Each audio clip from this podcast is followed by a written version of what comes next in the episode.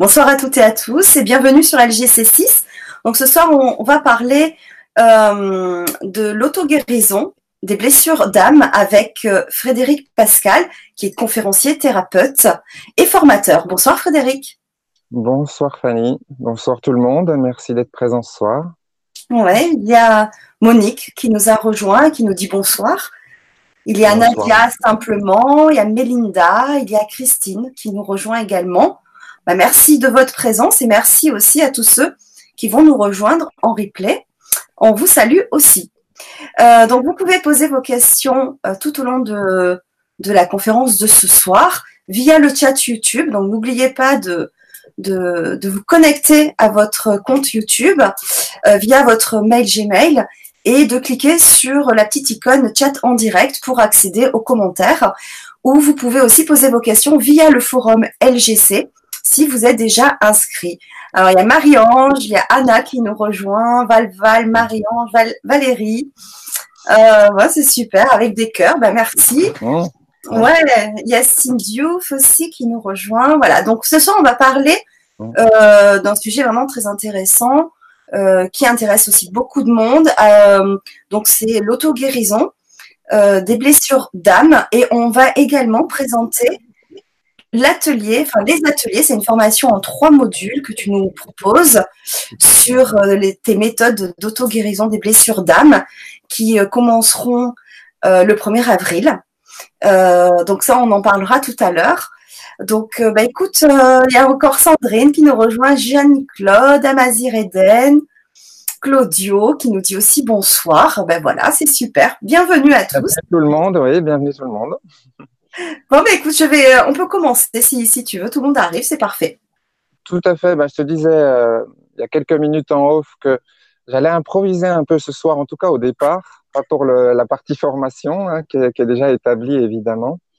Je vais improviser parce qu'en fait, donc je vis actuellement au, Portugal dans une caravane. Je ne sais pas si vous le, remarquez euh, là actuellement.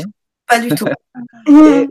Euh, j'étais à Paris pendant plusieurs jours et donc j'ai fait le, voyage en, avion et ça m'a inspiré en fait une histoire parce que je ne sais pas si toutes les personnes présentes ont eu euh, cette chance au moins une fois de prendre un, avion et de vivre ce moment magique quand on est en permanence au-dessus des nuages et qu'il y a du coup toujours toujours le soleil avec la beauté du ciel et sa profondeur, les, ces nuages magnifiques. Et euh, ça m'a inspiré cette histoire ce soir par laquelle je voulais, euh, je voulais commencer. Euh, c'est l'histoire en fait d'une, c'est l'histoire d'une montgolfière qui elle aussi en fait comme cet avion dans lequel j'étais ce matin même est toujours quand elle arrive pour la première fois sur sur la terre, elle est toujours au-dessus de ces, nuages, elle est toujours en contact avec le, le, soleil, elle est toujours émerveillée en fait par la, la, la beauté de cet endroit. Et puis en plus, elle a elle a plein de pouvoirs magiques. Elle peut être à la fois montgolfière et en même temps euh, navette spatiale et aller au fin fond du cosmos. Elle est euh, en même temps l'avion supersonique qui va à la vitesse de, la lumière. Et puis parfois, elle est euh, une arche, une arche de Noé volante dans laquelle, ben, en fait, il y a l'ensemble de l'humanité. Toutes les espèces vivantes sont représentées, rassemblées, réunies là, tout ensemble. Et puis, euh, malheureusement, si on peut dire, mais très vite, à cette montgolfière, on lui dit euh, Elle va pas si loin, va pas si loin, tu sais pas ce qu'il y a, fais attention. On sait pas ce qui peut se passer. Va pas si vite, va pas si vite, c'est dangereux. Il peut arriver tellement de choses. Et puis, euh, dans l'arche, attention, il y a des gens dangereux. Méfie-toi, fais attention. Alors, petit à petit, tout ça, tous ces discours répétés, ça fait un peu comme des sacs de plomb à la montgolfière. C'est un peu comme si à chaque fois, elle avait un sac de plomb. Vous savez, comme ces sacs de l'esque là qui sont normalement remplis de, sable, et là, c'est des sacs de plomb véritablement. Qui fait que, ben, évidemment, elle va de moins en moins loin, pardon, de moins en moins vite, et qu'il euh, y a de moins en moins de monde dans son arche de Noé. Et du coup, euh, bah, comme elle a de plus en plus de sacs de plomb, euh, elle commence de temps en temps à, descendre en dessous des nuages, là où c'est déjà moins, moins sympathique. Et puis là, euh, je dirais, deuxième scénario un peu difficile, qui va rajouter encore des sacs de plomb, c'est que de temps en temps, elle va vivre des coups de foudre. Elle va recevoir la foudre. Parfois, elle va vivre des tempêtes. Parfois, elle va se prendre des pluies cinglantes, voire battantes. Et c'est encore et encore des, sacs de plomb euh, supplémentaires qui font que à un moment donné, elle se retrouve carrément euh, sur le sol. Et puis, vous savez, elle a ces, grandes cordes là qui lui permettent d'être arrimée, parce que depuis qu'elle est arrivée sur Terre, elle a toujours ces cordes là qui la relient à la Terre, à la Terre-mère. Et, euh, et ben, comme c'est vraiment, vraiment très difficile, cette montgolfière, à un moment donné, elle est obligée de, de fermer son brûleur. C'est trop dur pour elle de plus, de plus s'envoler. Alors elle, elle éteint son brûleur. Elle commence à se transformer euh, en arbre, en fait. Ses cordes se transforment en racines. Et elle, elle s'enracine, elle peut plus bouger. Elle se retrouve, en fait, dans une forêt. Mais pas une forêt de, de celles qui sont magiques, pas une forêt de brocéliande une forêt de culture, une forêt de culture où il y a, vous savez, tous ces arbres rangés euh, comme des, ces élèves dans les écoles là, en randonnion, sans aucune vraiment énergie, sans vraiment de vie. Et d'ailleurs, sur ces arbres, euh, les, les sacs de plomb, ils sont transformés dans ces champignons, par, en ces champignons parasites, vous savez, qui sont aussi durs euh, que de la pierre. Et dans cette forêt, il y a même d'ailleurs des, certains arbres qui sont en train d'en mourir de, de ces champignons parasites. Alors pour que ce soit pas trop euh, difficile, cette montgolfière arbre maintenant, elle, euh, elle décide de, s'unir avec un autre arbre de la forêt là qu'elle trouve proche, qui lui ressemble. Ils décident d'avoir euh, des enfants ensemble. Et puis elle oublie l'arbre qu'elle a été montgolfière. Elle se rappelle, elle pense qu'elle est devenue un arbre maintenant parmi tous ces autres euh, arbres dans cette forêt de culture. Et un jour, euh, fort heureusement, il y a une montgolfière étoile qui passe là dans cette forêt de culture. Elle croit même que c'est un rêve, tellement c'est incroyable. Ça lui rappelle un instant comme ça qu'elle a été montgolfière, mais elle oublie. Et puis quelques temps après, quand même, c'est comme si tout se réouvrait. Non seulement elle se rappelle qu'elle avait été montgolfière, mais qu'elle avait été navette spatiale, qu'elle avait été avion supersonique, qu'elle avait été l'arche de Noé volante. Et euh, elle décide de quitter la, forêt de culture, sa compagne, ses enfants, d'aller rejoindre cette montgolfière euh, étoile. Et cette montgolfière étoile, elle a cette étoile qu'ont toutes les fées, une étoile, euh, une étoile magique qui permet qu'un pouvoir extraordinaire de transformer ces sacs de plomb en lumière d'or. Et en plus, elle a le don de savoir apprendre à faire ça. C'est exactement ce qu'elle fait à, cette montgolfière. Elle lui apprend d'ailleurs à déjà repérer ces sacs de plomb parce que elle les a cachés, elle les avait cachés tellement loin, tellement ça faisait mal, tellement c'était dur. Elle lui apprend déjà à les repérer, à les retrouver et à les transformer. Mais il y en a tellement, il y en a tellement, que hum, elle s'est plus tellement volée non plus que ça s'entrechoque souvent entre la montgolfière et la montgolfière étoile. Ce qui fait que des fois, elle s'éloigne, des fois, elle se retrouve, des fois, elle s'éloigne, jusqu'à ce qu'à un moment, la montgolfière étoile même disparaisse à nouveau. Là, la montgolfière, elle va traverser un, un moment particulièrement difficile, un moment que certains appellent la nuit noire. C'est un moment pendant lequel, en fait, même les jours, euh, il fait nuit. C'est particulièrement sombre et il faut un certain temps à la, montgolfière pardon, pour qu'elle comprenne que c'est un moment propice pour renaître, pour se libérer du dernier, pas du dernier, mais en tout cas du sac le plus gros de plomb qu'elle avait. Et pour ça, ça va lui prendre très très longtemps, plusieurs mois, presque une année. Mais euh, enfin, elle va à nouveau, grâce à cela, remonter au-dessus des nuages et y rester euh, quasiment en permanence. Elle va commencer à trouver, même si elle ne sait plus non plus vraiment piloter euh, cette navette spatiale, aller de plus en plus loin dans le cosmos, aller plus en plus vite à nouveau avec cet avion supersonique. Elle retrouve cette magie là euh, au-dessus des nuages. Et puis surtout elle se rend compte à ce moment, donné qu'en fait elle est euh, elle est ce soleil. Elle est ce soleil qu'elle admirait tant. Et c'est si beau euh, c'est si beau les amis. L'histoire est pas vraiment finie parce que en fait maintenant la navette l'arche l'avion, cette montgolfière, elle attend à nouveau son, sa montgolfière étoile. Elle attend qu'elle revienne. Elle attend qu'elle se réunisse. Elle attend qu'elle fusionne pour aller euh, à nouveau encore plus loin que le fin fond, le fin fond du, du cosmos.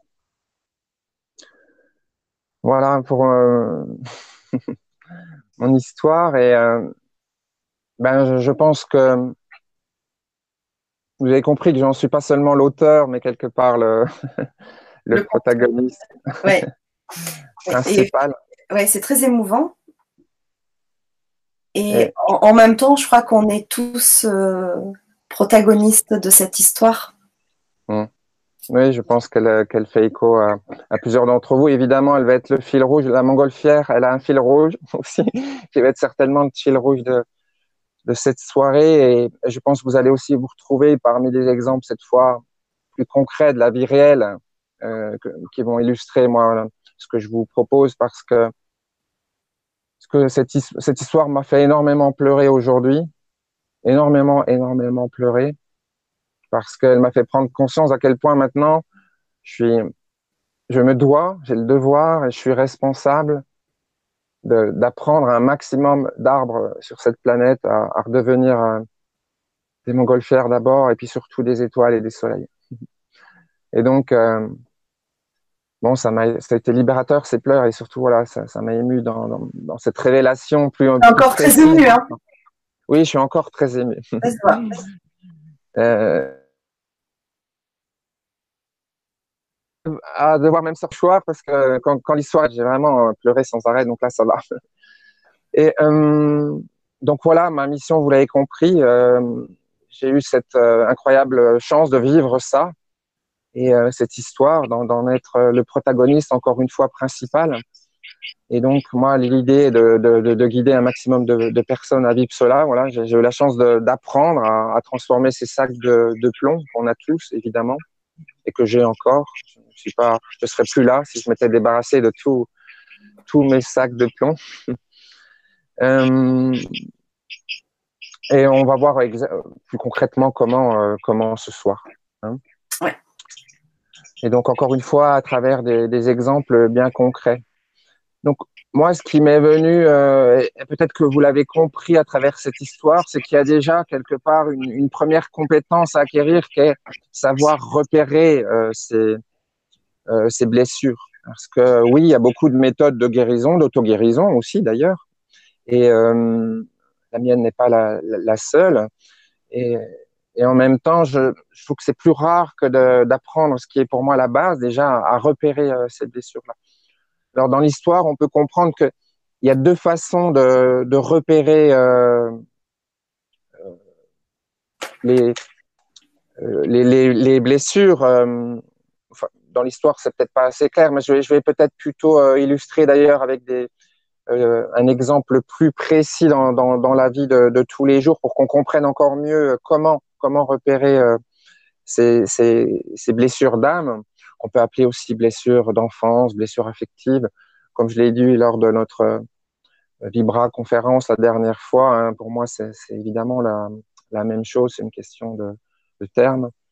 Et donc, euh, pour illustrer ça, là, cette fois, j'allais donner un exemple plus personnel à nouveau, mais plus concret, encore une fois, dans, pas dans ce conte, mais dans, dans la vraie vie si je remonte, je me disais aussi ce matin, si je remonte il y a 5-6 ans en arrière, il n'y a pas si longtemps que ça euh, finalement, euh, je me disais, mais en fait, euh, rétrospectivement, au quotidien, on a l'opportunité de repérer des blessures. Mais au quotidien, il y a des dizaines, des vingtaines, presque peut-être des, des centaines d'opportunités de repérer des blessures, des moments où elles s'expriment là, mais on ne les voit pas pour diverses raisons, raisons et on va voir, on va voir lesquels.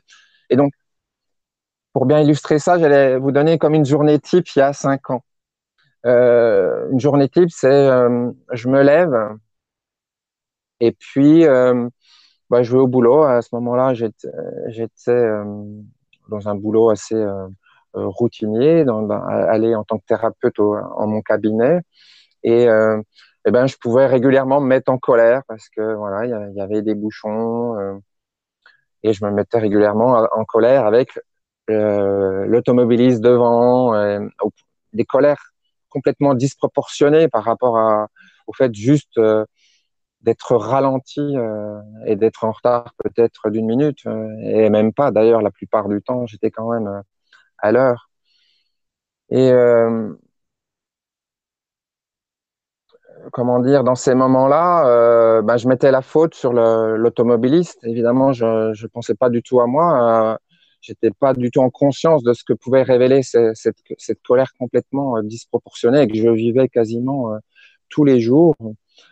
J'étais focalisé sur ces automobilistes, c'était incroyable, qui savent pas conduire, quoi, comme on se l'est tous dit là aussi tant et tant, et, tant de fois. Et, et donc maintenant, euh, bon, ça ne m'arrive déjà plus, et, euh, surtout, ben, j'ai conscience que euh, ce moment-là est, un moment qui, qui, était très important pour me révéler une blessure. On verra lesquelles tout à l'heure.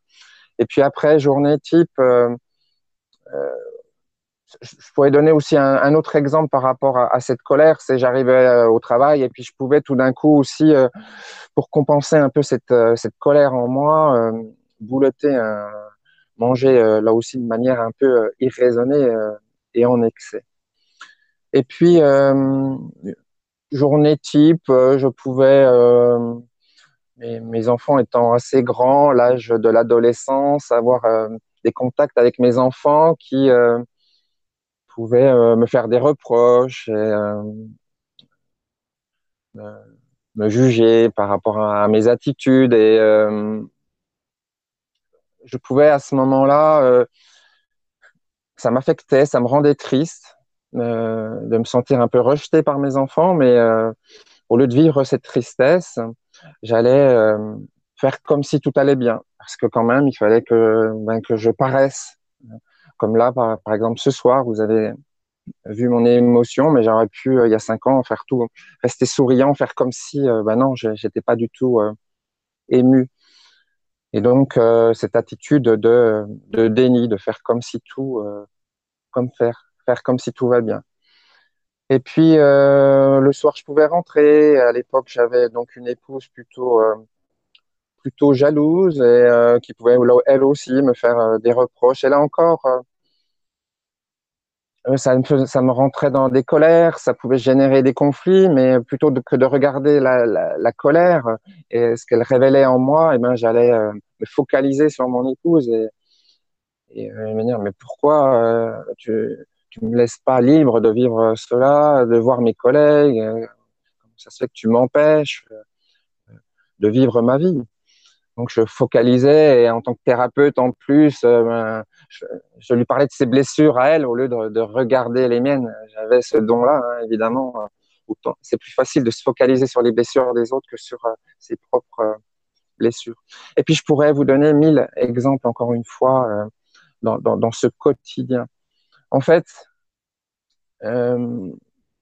pour moi, le repérage des blessures, il est à la fois simple et compliqué. C'est-à-dire que à travers ces exemples, on voit qu'il y a toujours des dénominateurs communs, c'est la récurrence, les critères communs, c'est récurrence des émotions. Hein, euh, les automobilistes, ils me mettent tout le temps en colère, quasiment au quotidien à ce moment-là. Mon épouse, euh, avant qu'on se sépare, vous l'avez compris avec l'histoire, euh, c'était aussi quasiment des conflits au, quotidien et euh, avec un caractère complètement disproportionné. Euh, parfois, quelques mots suffisaient à des grands claquements de, de portes, euh, de part et d'autre, d'ailleurs.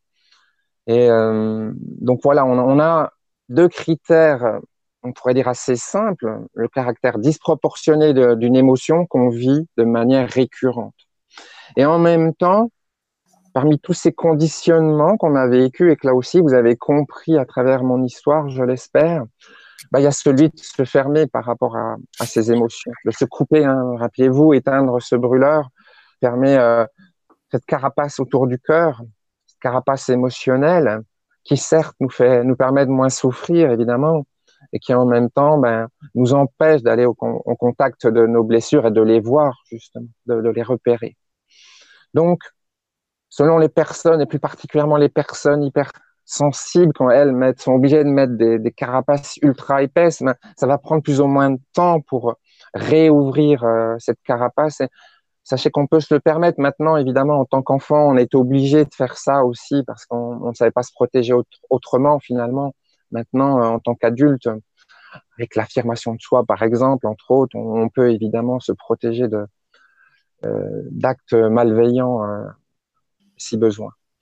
Donc, euh, l'idée est donc euh, dans, cette première partie d'apprendre à, à, réouvrir sa sensibilité. Je crois que avoir mis Fanny, si je me souviens bien, dans le, le premier module qu'on va faire, l'art de euh, l'art de, de, réouvrir sa sensibilité. Euh, J'aurais pu tout aussi bien l'appeler. Moi, j'aime beaucoup euh, ce qu'on appelle un oxymore, là, mettre deux, mots de sens complètement opposés ensemble. Euh, parler de vulnérabilité et de la force de la vulnérabilité. En fait, voilà, réouvrir sa sensibilité, c'est quelque part être vulnérable, comme je l'ai été là il y a quelques instants, et en même temps, ben, c'est réouvrir. Et c'est ça, c'est en ça que c'est une très très grande force c'est rouvrir cette porte d'accès à ces blessures, ces blessures d'âme. Très concrètement, ça se fait avec des pratiques de pleine conscience, à la fois physique et émotionnelle. Donc être pleinement conscient de ses ressentis physiques. Il y a énormément de pratiques qui le permettent. Moi, je, prends des pratiques simples parce que ça sert à rien de faire des choses alambiquées. Je suis persuadé, je suis un convaincu de l'extrême efficacité des outils simples. On est conditionné à, pour que ça marche, faut que ce soit compliqué. Non, c'est tout le contraire. C'est pour ça qu'il y a énormément de méthodes. J'ai été formé à énormément de méthodes et euh, j'ai eu des, des, révélations sur qu'est-ce qui fait que qu'on retrouve dans toutes euh, ces méthodes. Ben, le cœur de toutes ces méthodes, c'est la simplicité de euh, ben, justement de, de, de, ce que je vais préconiser.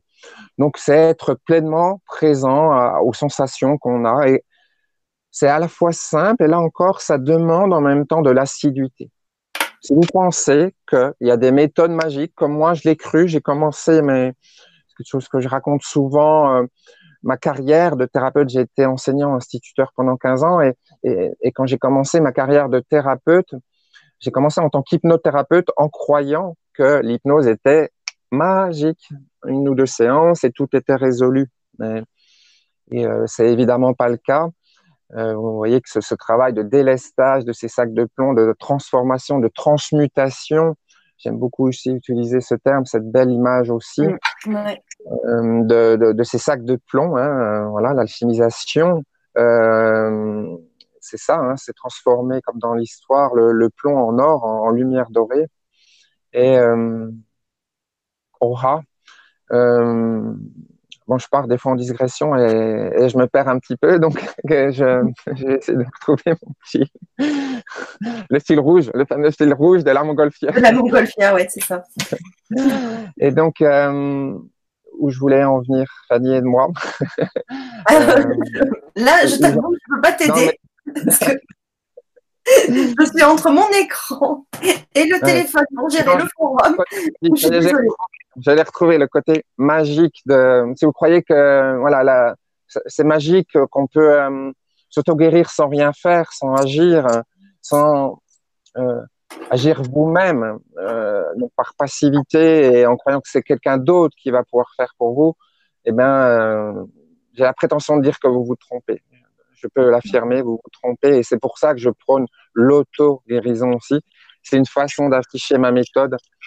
Euh, c'est une double libération pour moi. Je trouve, je, vous l'avez compris, c'est ce que je prône, c'est un travail de libération émotionnelle et, et en même temps de libérer votre pouvoir d'auto-guérison, de recontacter ce pouvoir d'auto-guérison mmh. qu'on a tous, qui est en chacun de nous, euh, évidemment. Et même les meilleurs thérapeutes parce que de temps en temps on a besoin quand on va vraiment très mal, évidemment. Je peux que vous conseiller ça aussi, de vous faire accompagner par le, thérapeute qui vous parle. Il saura vous dire qu'il n'est là que pour vous guider, que c'est vous qui, euh, faites le travail. Et ça, quelle que soit la méthode, qu'elle soit énergétique, psychothérapeutique, euh, j'en passe euh, tellement, il y en a. Donc, voilà, je reviens aussi encore un petit peu plus en, arrière, des méthodes très simples, là aussi, donc de, présence, de, je, disais présence, oui, c'est un beau lapsus parce que plutôt que pleine conscience, j'y préfère, moi, le terme de pleine présence. Donc là, c'est pleine présence à ses émotions aussi. Donc au quotidien, dans le premier atelier, je vais vous guider dans un, un protocole là encore simplissime d'accompagnement de vos émotions. Vous allez euh, retrouver le contact avec vos émotions, vous allez commencer à réouvrir votre brûleur aussi, et ça va être un, très beau travail préparatoire à, la deuxième phase qui sera l'alchimisation des sacs euh, de, plomb. Donc euh, encore une fois là, il y a, des qualités, il faut être assidu très clairement, persévérant. Et moi qui propose plusieurs formations, hein, pas uniquement avec, euh, avec Fanny, euh, on a vu aussi euh, l'aspect accompagnement. Hein, je tiens, je serai aussi présent parce que oui, bah, il y a besoin d'être accompagné pour ça. C'est pas toujours simple de, de pouvoir pratiquer régulièrement. Et j'ai prévu aussi de travailler plus spécifiquement, puisque vous l'avez compris, je, maîtrise l'outil hypnose, de, une petite, un petit audio, de, de, vous donner accès à un petit audio d'auto-hypnose. Donc, vous apprendrez à vous mettre seul en état hypnotique et, et à travailler sur cet engagement-là, cette persévérance, cette assiduité qui est vraiment la, la condition sine qua non pour qu'il y ait des résultats. Vraiment, j'insiste là-dessus. Si pour X raisons, vous ne pensez pas être en capacité d'être assidu, de, de, faire un travail quotidien, très honnêtement, ce n'est pas la peine de suivre euh, ces, ces, ces vibrateliers. Je préfère être honnête, sincèrement. Oui, ouais, ouais, il vaut mieux. voilà euh, pour la, la première phase.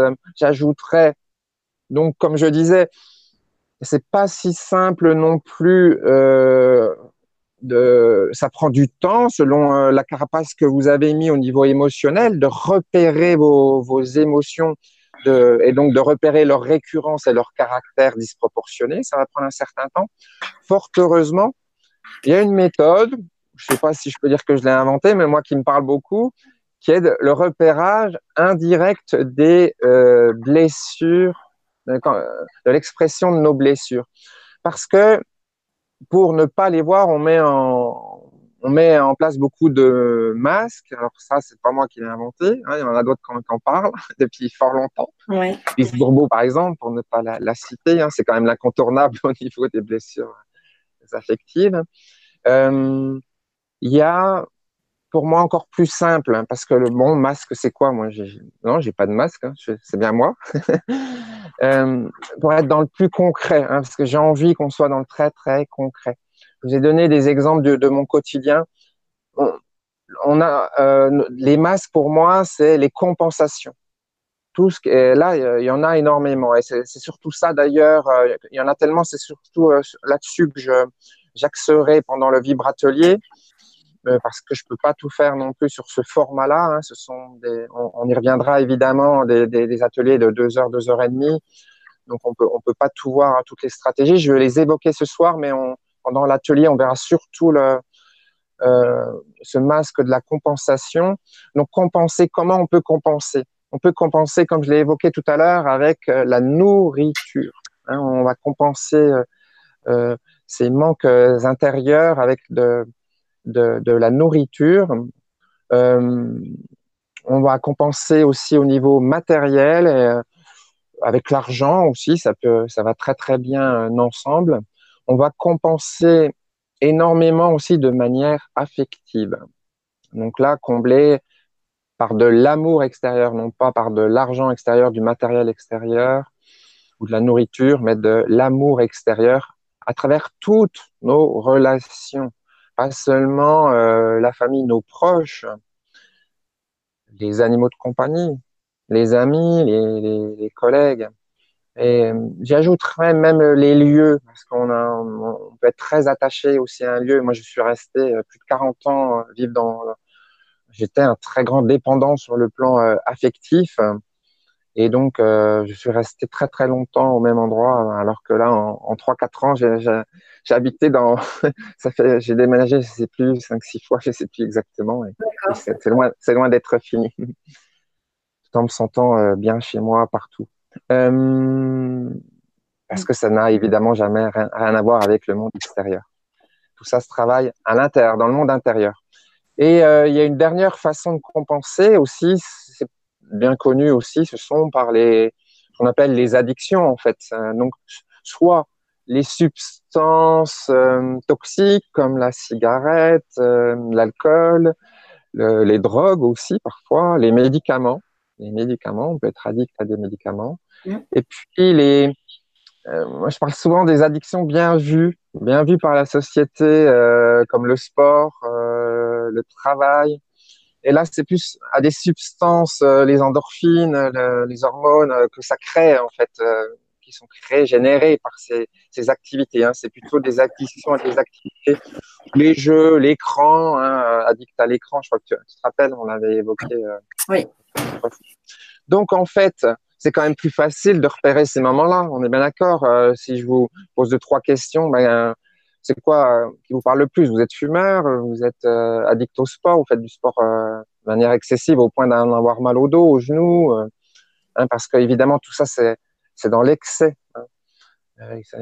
L'alcool, c'est entre boire un, petit verre de temps en temps et, une bouteille tous les jours. Hein, on est bien d'accord, il y, a, une belle différence. Et donc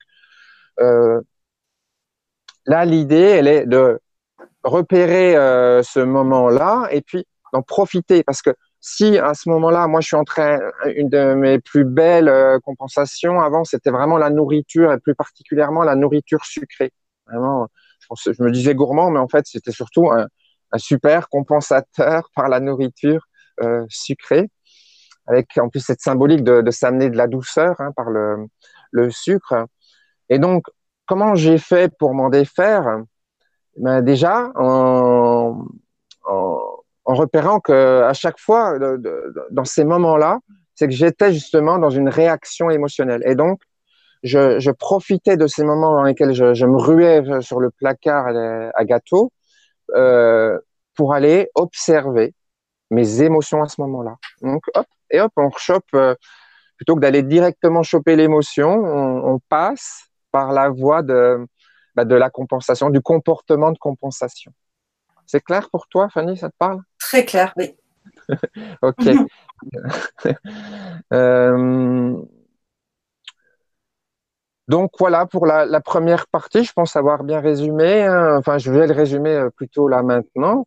Euh, l'idée du, du vibratelier, le du premier, ça va être vraiment ça, des pratiques quand même pour développer vos ressentis physiques pour euh, reprendre de la conscience émotionnelle, donc vous vous reconnectez à vos émotions parce que ça va être en plus très utile dans la deuxième phase, réouvrir ce, ce brûleur. Et euh, comme ça prend un certain temps, même en étant assidu, eh ben, on va voir euh, des comportements, on va passer par euh, repérer des, des, comportements de compensation et puis euh, aller choper l'émotion euh, qui se cache euh, juste derrière, là, quand on tente de cacher euh, et qui est juste derrière, et hop, mhm. comme ça. là aussi, c'est c'est plus le fil rouge, je parle du fil d'Ariane, moi, cette émotion, parce qu'en fait, c'est l'émotion qui va nous permettre d'aller retrouver cette partie de nous qui est en souffrance. À chaque fois, dans ces sacs de plomb, en fait, c'est si on voyait euh, toute la ceinture de la montgolfière là, qui est, remplie de sacs de plomb, en fait, c'est la partie enfant en nous, l'enfant intérieur, hein, comme certains l'appellent, qui est remplie de ces sacs de plomb. Hein. Euh, et donc, euh, voilà, là, l'idée de, l'émotion, elle nous permet d'aller au contact avec, l'enfant intérieur, certes, et en même temps, plus précisément, avec un sac de plomb. Parfois, on peut comme ça, travailler sur deux, trois sacs de plomb euh, simultanément. Et puis, on a des sacs de plomb de différentes tailles. Je l'ai évoqué dans l'histoire.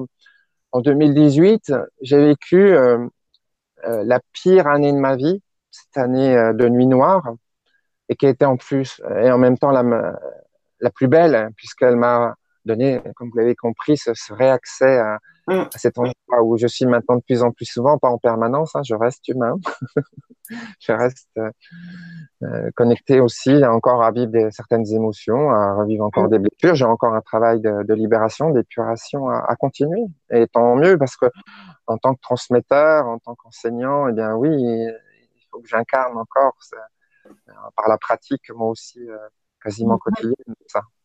Ouais. C'est très important. Oui. Donc, euh, bah voilà. Est-ce qu'éventuellement, non, y a, on ne fait pas des questions par partie, on verra plutôt les questions. Euh... Oui, ça sera plus simple, oui. à la fin, on est d'accord? Absolument, oui. Et il commence à y en avoir, hein, donc. Euh... Il commence à y en avoir, ok. Bah, je te laisse gérer ça, tu, tu sais très bien le faire. Euh, de toute façon, j'y ai pas accès en plus. Moi, je vois rien. Non, de toute façon, t'as pas le choix. pas voir. Donc, euh, la deuxième phase, apprendre à transmuter ces sacs de plomb. Je l'ai évoqué un peu dans l'histoire. Quand on commence à réouvrir euh, le brûleur, et donc à quelque part ascensionner, et euh, ben, vous avez compris dans l'histoire, euh, dans les vols, c'est pas très maîtrisé, et donc et donc ça peut rendre compliqué ce travail d'auto guérison. Donc tu m'entends toujours, Fanny? Je te vois plus. Je sais que tu m'avais autrefois. Oui, c'est bon, ça y est, je te revois. Euh, on l'avait évoqué lors du, de, du dernier, de la dernière Vibra conférence. Euh, il est important d'apprendre en même temps aussi à s'ancrer là encore. En plus, on commence à peine à décoller au début, mais donc c'est plus facile régulièrement de, à se réarrimer en fait hein, en tant que montgolfière pour être suffisamment stable pour faire ce travail d'alchimisation, pour amener le sac de plomb dans, dans, dans le brûleur, parce que si c'est trop quinca comme ça, euh, ça va être compliqué. Hein. Donc très concrètement, Là aussi, un certain d'entre vous connaissent certainement déjà des, des, des pratiques euh, d'ancrage. Donc là, c'est une forme de méditation guidée que vous pourrez euh, reproduire très facilement, qu'on va vivre ensemble, parce que moi, j'adore aussi euh, faire des, des, méditations comme ça. Euh, ce sera improvisé, un peu comme mon histoire qui est née ce matin la méditation guidée comme celle qu'on avait faite, je sais pas si tu te rappelles, à la fin de la, la Vibra. Oui, bien sûr, oui, bien sûr. Et, et euh, bah là, ce sera euh, voilà, improvisé, mmh. mais vous aurez un audio euh, sur lequel vous appuyez là aussi pour la, la revivre tranquillement après. Il y a le replay hein, aussi dans les Vibra euh, ateliers. Et euh, là pour vous apprendre à vous ancrer. Si vous, autrement, vous pourrez continuer à faire votre pratique si vous en avez une. Hein. Certains connaissent peut-être faire comme si on était un arbre imaginer les racines, euh, aller s'enfoncer dans le sol. Ça marche très très bien aussi, euh, évidemment. Mais quand même, quand on fait ça en groupe, il y a une puissance, hein, il y a un égrégore qui fait que ça envoie, hein, ça envoie du lourd et moi j'adore ouais, C'est vrai, à chaque fois, ouais, il y a quelque chose de plus fort. Ouais. Mm. Et je viens d'ailleurs euh, d'un séminaire comme ça, on était 1200, 1200 dans, dans un égrégore extraordinaire. Ah ouais, quand même. Je sais pas si ça se ressent, mais c'est aussi pour ça que cette histoire est née. Et donc, euh, voilà. et euh, ouais, là, euh, ouais, là, je peux te dire que j'ai senti euh, la puissance de l'égrégore. Je pense que je suis pas le seul à avoir été euh, bien dégommé. D'accord. Voilà, donc c'est tout ce que je nous souhaite aussi pendant le vibratelier avec une, une, belle pratique comme ça d'ancrage collectif. Ah ben, dans, lors de mmh. certains ateliers, il y a des choses qui, sont, qui se sont passées. Hein. Déjà. Ah, ah bah, ouais, ouais, y a... Non, là, je non, j'ai pas le temps de raconter, mais euh, voilà, il y, y, a des choses, il y en a des retours qui sont extraordinaires, ouais. Mm. Ok. Ouais. ouais. Oui, oui, ben moi, je, je t'avoue, hein, tu le sais, j'ai euh, quand j'ai eu cette ouverture de conscience, quand j'ai commencé à me réélever grâce à, à la montgolfière euh, étoile que j'ai croisée, mmh. euh, c'est LGC qui m'a beaucoup aidé aussi. Euh, et donc, oui, j'ai participé à de nombreuses médites collectives qui ont été ultra puissantes. Mm. Et là, j'ai l'immense honneur de maintenant être de l'autre côté. Et je te remercie d'ailleurs, Fanny. Je te remercie, j'en profite pas déjà. Là, je t'en prie. Donc, euh, revenons on, a vu, euh, on a vu le deuxième atelier, en fait, un petit peu. Voilà, revenons à une des deux pratiques, hein, euh, qui est quand même cette pratique d'ancrage. On a stabilisé la, la montgolfière. Et donc, cette pratique d'alchimisation, donc vous aurez à continuer ce que vous avez commencé dans le premier atelier, évidemment, pour, si possible, que le brûleur y soit de plus en plus ouvert, ouverture du cœur, ça peut parler à certains. Euh, il va y avoir une pratique spécifique d'ouverture du cœur. Là aussi, euh, une, méditation euh, vous sera offerte par rapport à ça, que vous pourrez utiliser seul très facilement. Et, et, pour moi, il y a vraiment là un cercle vertueux. Plus mhm. vous ouvrez le brûleur, plus les alchimisations vont se faire, les sacs vont se transformer facilement. Et euh, et, plus le cœur va être ouvert et plus ça va se faire facilement. Donc là aussi, il y a certes encore de la persévérance à avoir pour commencer à avoir des, des résultats rapidement et puis euh, très très concrets euh, dans, dans, le quotidien. Euh, et, et en même temps, ben justement, ces résultats, on les voit assez vite et ça, ça nous encourage. Il y a, y, a, y, a, vraiment de, ouais, Chacun ira en fait à son rythme euh, mais en tout cas, les outils seront là pour pouvoir les, les continuer après par la suite. Oui, alors justement, outils concrets. Euh, là, je vous parle d'alchimisation, c'est pas concret du tout. c'est une belle image, mais c'est pas concret du tout. L'outil concret que je vais vous que je vais vous transmettre, c'est euh, un protocole qui est très inspiré, puisqu'il faut quand même savoir rendre à César ce qu'appartient à César, de, de, de la maïosthésie de Thierry Tournebise, qui est l'art, comme je l'ai appelé, hein, je l'ai intitulé ce deuxième euh, vibratelier, l'art de relationner avec soi. Parce que euh, ces sacs de plomb, c'est des parties de soi en souffrance. C'est parties en souffrance qui sont euh, en nous, qui sont pétrifiées en nous et qui créent comme un vide en nous, hein, un vide qu'on compense, hein, qu'on cherche à compenser. On l'a vu tout à l'heure. Et donc, L'art de relationner, c'est, on l'a vu, c'est déjà de choper ces fils rouges que sont nos, émotions. Donc ça, c'est, vu dans la première phase. Et puis d'aller au contact, d'aller, euh, de profiter. On, va voir très concrètement comment on remonte ce, ce fil euh, rouge euh, émotionnel. Dans quelle posture on se met dans cet espace du cœur. On verra comment ne pas être trop parasité par le mental aussi, parce que surtout au début, quand on commence, le mental est encore très très présent et euh, il nous dévoie en fait. Euh, il va nous faire douter sans arrêt, dire oh là mais, mais non c'est trop simple par exemple. Euh, non non mais où tu vas Ah ben non c'est pas c'est pas cette blessure là. par exemple, hein, première connexion et je me vois à l'âge de 5 ans avec ma mère dans un certain dans un contexte, je, vois l'enfant à cet âge-là, euh, l'enfant que j'étais, je vois ma mère, la femme qu'elle était à, cet âge-là. Et là, le processus, il consiste, c'est nous, l'adulte d'aujourd'hui, qui va aller communiquer. Alors des fois, ça, la plupart du temps, c'est avec cet enfant qu'on a été. Parfois, certaines personnes dans les, les formations, les ateliers que j'anime, ou euh, quand je le faisais en séance individuelle, je ne le fais plus maintenant que je suis au, Portugal, euh, pouvait dire, oh ben, je, c'est le parent que je que j'aperçois d'ailleurs. Ben c'est que c'est le parent qu'il faut aller euh, contacter euh, déjà, et on va aller porter son attention, donc soit sur l'enfant qu'on était, soit sur le, l'adulte, l'éducateur d'une manière euh, générale qui nous a blessés, c'est en fait le protagoniste ou les protagonistes de la blessure qui qui apparaissent à ce moment-là on va aller les, avec cette euh, empathie du cœur, on va aller leur porter notre attention.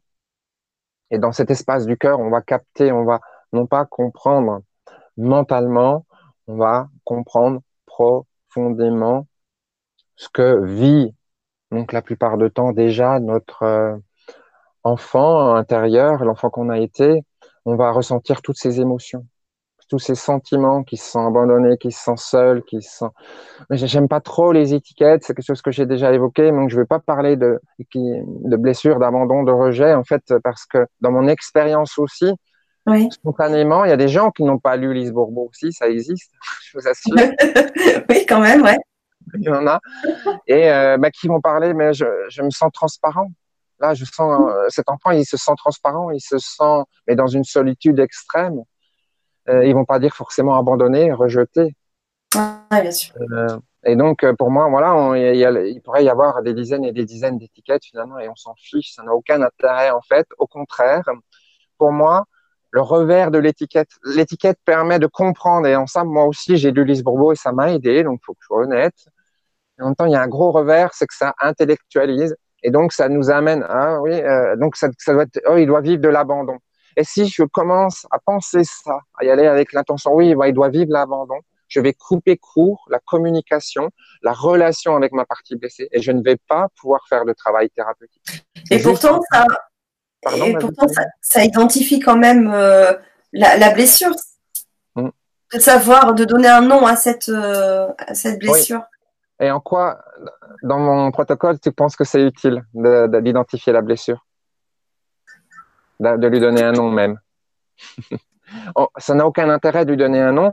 Et je te dis, ça a plutôt l'inconvénient. L'étiquette aussi, c'est comme une case. Elle, va te dire, allez, ben moi, je veux absolument faire rentrer dans la case là. Mais non, il n'est pas là, il est, il est ailleurs. Et donc, tu, tu, tu, te, tu te focalises dans la case et tu perds le contact. Tu le vois plus tu la vois plus ta partie blessée, Fanny, tu vois? Donc il, si tu, il faut rester complètement ouvert et, euh, et, donc du coup se libérer de ces étiquettes qui nous enferment quelque part. Hein. C'est dans une neutralité, il y a, il y a un état d'être en fait quand on s'auto-accompagne aussi, c'est d'être dans le non-savoir, dans la neutralité la plus totale. Ça se travaille, hein. c'est évidemment euh, aussi tout un travail et je vous donnerai un outil pour ça, pour travailler votre neutralité. C'est-à-dire, là aussi, c'est de la pleine conscience cette fois, plus focalisé sur vos pensées, puisque le mental, évidemment, c'est l'espace des pensées, et plus particulièrement généré par votre ego qui va essayer de vous, amener ailleurs. Lui, hein, c'est son rôle aussi de protecteur, qui a des, fonctions utiles de protecteur, mais qui là, non, il veut vous, vous éloigner de vos blessures. Or là, c'est exactement le contraire qu'on veut. Donc, on va lui dire, hop, merci, au revoir. on laisse passer ses pensées, pardon, et euh, on va euh, revenir dans le processus, on va revenir dans l'espace du cœur, parce qu'à ce moment, on est remonté dans le mental. Donc c'est ça la, pratique. On va apprendre un petit peu à faire l'ascenseur, à repérer que oups, on est là-haut, non, on, revient là. Et plus on pratique comme ça ces allers-retours, et plus on, gagne en conscience de oula, oui, je suis vraiment là-haut. Ben c'est ok. J'ai juste perdu le contact avec mon enfant. La bonne nouvelle, c'est que il vous attend depuis des années là, de toute façon. Donc euh, de toute façon, euh, voilà, il est OK que vous repartiez encore de temps en temps.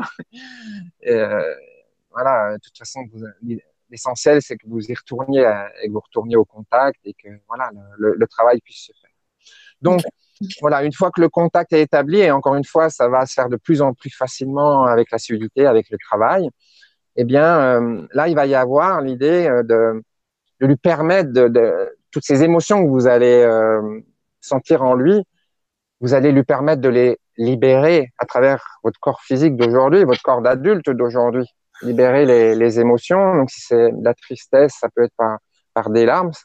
Pas forcément d'ailleurs. Ça peut aussi, euh, juste la, tristesse peut, se euh, symptomiser, euh, se, se, cristalliser dans des endroits du corps sans qu'il y ait forcément des larmes. Et donc, de toute façon, là aussi, vous aurez des, pratiques de libération émotionnelle par les, la décristallisation pardon, de ces, ces, émotions cristallisées. Et vous allez aussi, donc si je, reprends les phases, première phase, on, établit le contact. Avec empathie, on, porte son attention à cette partie de nous blessée. Ça nous permet de percevoir et donc de lui permettre de libérer toutes les émotions qu'on sent euh, en elle. Et puis, euh, on va cette fois porter l'attention avec l'intention d'écouter plutôt ce dont elle a besoin cette fois. Et là, je donne vraiment le scénario le plus classique en sachant mhm. que les scénarios, c'est comme dans les films, il y a plein de variantes. Et là aussi, c'est en pratiquant que vous allez gagner en souplesse et de voir que, bah oui, ça peut se passer comme ça une fois, puis une autre fois, euh, mais qu'en même temps, de toute façon, quand on est dans le cœur, tout vient comme ça, mais vraiment spontanément. Quand j'accompagnais des, des clients en cabinet, des personnes qui savaient, qui, qui, avaient déjà des pratiques méditatives, qui savaient rester bien dans le cœur, elles avaient une fluidité des fois dès la première séance et elles me devançaient tout le temps. En fait, quand je leur disais, ben, que, que, je leur posais une question, elles me disaient, mais ça y est, ça je l'ai déjà fait.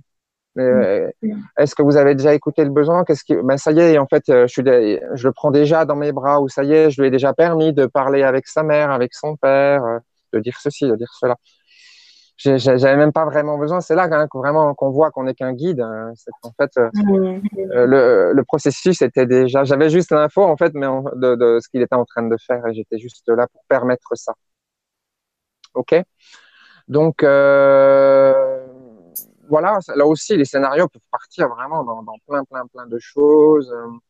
Et pour moi le le, le scénario ultime, c'est quand on accède cette fois donc au moment où on va porter plutôt l'attention sur les protagonistes de nos blessures, à cette compréhension du cœur très profonde qui est une forme de, pardon. C'est-à-dire qu'on comprend pourquoi nos, euh, éducateurs nous ont blessés et euh, on les comprend parce qu'en fait, on ressent ce que leurs blessures à eux, on les ressent, on les comprend pas intellectuellement. Hein, c'est juste Il y a justement une, question qui est liée à ça avec euh, Amazir Eden qui dit est-ce que le fait de parler aux parents de la blessure et de pardonner, c'est à faire classer et non pas entamer le sujet et reparler comme la blessure est encore là?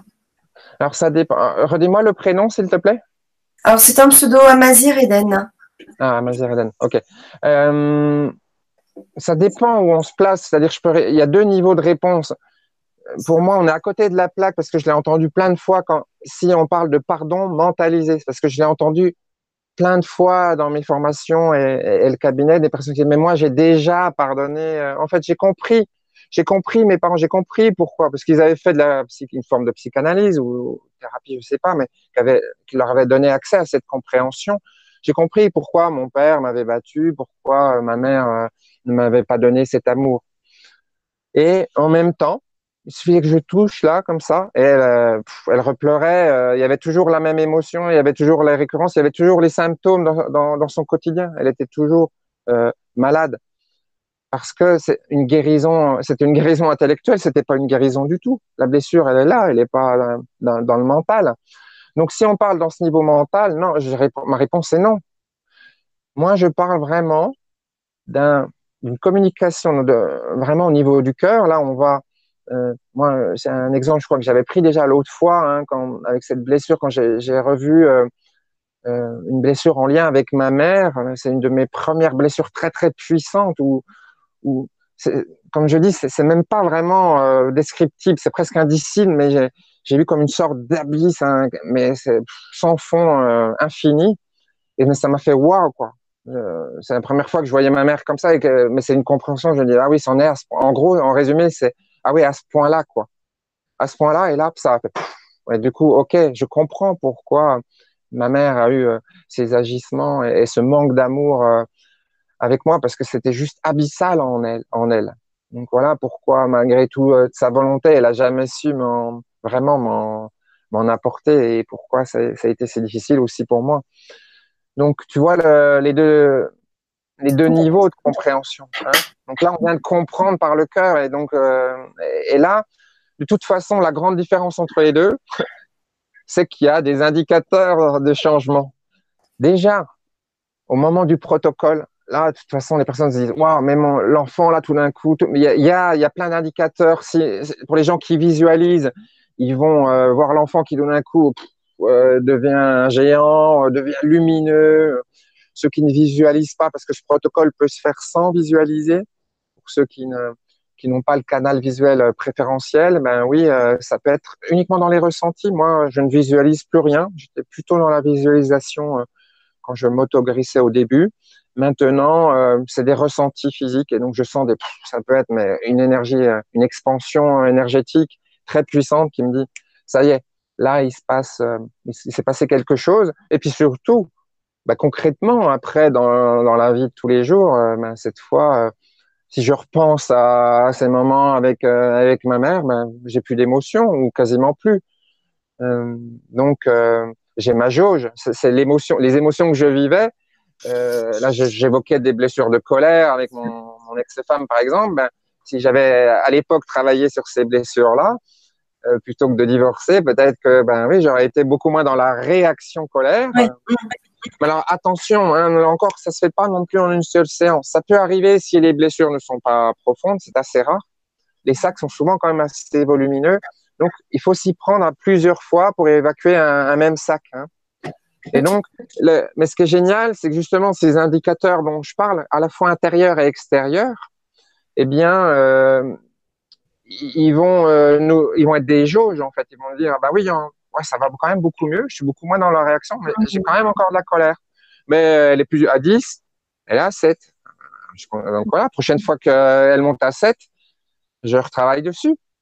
Elle descend à 5, hein, tatati, jusqu'à ce que c'est jamais vraiment zéro selon moi. Il y a toujours un, Ouais. Parce que parce qu'il y a une fonction utile pour moi dans, dans les émotions. Elles sont, elles ont des messages, elles ont des fonctions euh, dans emotion, I de énergie, motion de mouvement. Et donc l'émotion est une énergie en mouvement qui a une utilité. Donc la, la tristesse nous permet euh, de mener des actions, la colère nous permet de mener des actions qui sont utiles pour nous aussi. Donc il ne s'agit pas, soyons très clairs, de se débarrasser de ses émotions dans tout ce que je préconise. Il s'agit d'apprendre à transmuter hein, euh, et non pas à, se libérer de celles qui sont euh, transformées en plomb. Hein, et là, de faire la l'alchimisation, la transformation inverse. D'accord? Et, pas du tout de s'en débarrasser parce qu'elles ont vraiment des fonctions utiles. Ok. Euh, est-ce que tu as terminé de la présentation des ateliers? Juste de la, la, deuxième, parce que ah ouais, en temps, on est, j'ai pas du tout la notion du temps. Oui, ah oui il faut, il faut euh, avancer sur le programme au moins, et après il y a aussi les questions. Alors, je finis sur la, du coup le, la dernière phase, le, le troisième, parce que ça c'était, ouais, ça c'était le deuxième, euh, c'était le, le, deuxième atelier, hein, donc la guérison, c'est le cœur de la formation. Et le troisième, c'est que euh, voilà, cette guérison vient de se faire sur des plans plutôt subtils. Or, notre, euh, euh, vous l'avez vu dans l'histoire, les conséquences de nos blessures, c'est qu'on devient un arme, on devient une forme de robot. Vous prenez toutes les images qui vous parlent, et donc on est très conditionné, on est très habitué, à, on a répété comme ça, et donc on réapprend pas d'un coup à redevenir la, la, non seulement la montgolfière, mais la montgolfière, pardon, mais la navette spatiale. Donc il y a un travail très concret pour se reconditionner. Et pour ça, il y a deux outils merveilleux qui sont l'hypnose et le coaching. Parce l'hypnose alliée avec la, les neurosciences maintenant, euh, c'est la puissance de la reprogrammation mentale. La puissance d'un outil là aussi simplissime que j'appelle moi le faire comme si, dans cet état hypnotique, on fait comme si, ben maintenant, ça y est, on était libéré, par exemple, de, euh, d'une des addictions dont on parlait euh, tout à l'heure, euh, d'une des compensations dont on parlait tout à l'heure. Est-ce qu'il y avait un autre mot pour dire reconditionner? Parce que je sais qu'il y en a qui vont pas forcément trop apprécier ce mot. Est-ce qu'il y a un autre terme pour parler de, reconditionnement? Reprogrammation, parce mhm. que ce sont pour moi des programmes aussi qui nous ont été comme ça, comme des petits virus informatiques mis et que on, a à, les déprogrammer, à apprendre à les déprogrammer. Et là, l'analogie est bien parce que euh, y a aussi, encore une fois, les neurosciences là euh, maintenant prouvent un peu tout ça et, la, puissance de l'outil euh, hypnose. Hein. Et du coup, donc à la fois faire comme si c'est bien et ça va faciliter le travail, mais en même temps, nous sommes des êtres incarnés. et il est important de se le rappeler, même si voilà l'objectif euh, et, de vivre cette incarnation là tout en étant euh, le, maximum possible dans cette élévation là euh, eh bien c'est de mener des actions et là donc c'est la puissance du coaching très concrète pour se libérer de toutes nos peurs en fait qui sont nos, principales blessures, hein, ces flèches de poison qu'on nous a envoyées. Alors c'est pas les flèches d'amour de Cupidon, mais là c'est des flèches, c'est l'inverse de, des flèches d'amour de Cupidon, c'est les, J'utilise beaucoup d'images ce soir de, de poison, de peur, et euh, donc on, qui, nous, qui font que on n'arrive pas à parler en public, qui font qu'on n'arrive pas, euh, qu'on est toujours critique vis-à-vis de soi-même, vis-à-vis des autres, qui font qu'on a une très mauvaise estime de soi. Et pour ça, la meilleure méthode pour quand même euh, se libérer de ses peurs, c'est aussi de mener des actions parce que les peurs sont encore une fois elles que dans l'espace du mental. Mais non, si je fais ça, le monde va s'écrouler en gros. Et en menant une petite action par une petite action par une petite action, on se rend compte ben, qu'en fait le monde s'écroule pas. Et petit à petit, je fais voler en éclats euh, la peur. C'est la fameuse méthode aussi du, trou dans la digue qui évoque les, thérapies brèves, l'école de Palo Alto un trou dans la digue qui devient une fissure, une fissure, un trou de plus en plus gros jusqu'à ce qu'à un moment, la peur qu'est le mur, euh, qu'est le barrage, la digue euh, explose et donc, ça y est, euh, c'est bon, on, peut lâcher les, watts. Ok. Voilà. Alors, vous pouvez retrouver tout le programme complet sur, sur YouTube dans le descriptif de cette vidéo. Donc, sous cette vidéo, vous avez le lien et je vais vous le mettre aussi dans le chat. Euh, comme ça, vous avez le programme et si vous voulez vous inscrire, bien vous avez aussi le lien pour vous inscrire, ça va être le même. Hein. Voilà. Euh, donc, ce sont des ateliers qui vont durer à peu près 2 heures, 2h30. Donc, ça va être un bon travail intensif euh, que vous pourrez revoir en replay. Et si vous ne pouvez pas être disponible lors des, directs que l'on fera, aux dates qui sont indiquées, ne vous inquiétez pas, une fois que vous êtes inscrit, vous avez accès au replay en illimité et vous pouvez le faire à votre rythme. Et Frédéric sera euh, donc aussi toujours présent pour vous répondre aussi euh, euh, par mail, voilà, en dehors de, des directs. Voilà. Donc vous serez quand même suivi, même si vous ne pouvez pas être présent avec nous au direct. Voilà. donc là, je vous mets le lien voilà, dans le chat et je vous mets aussi bah, le lien dans le descriptif. J'ajoute juste une petite chose, euh, Fanny. On a prévu, rappelle-toi, des, des, PDF récapitulatifs hein, de chaque atelier euh, qui vont être vraiment des supports intéressants et il y aura des liens euh, avec des audios, hein, encore une fois pour l'auto-hypnose par exemple et tout ça. Oui, alors vous les recevrez lorsque ces PDF, vous les recevrez lorsque vous allez vous inscrire.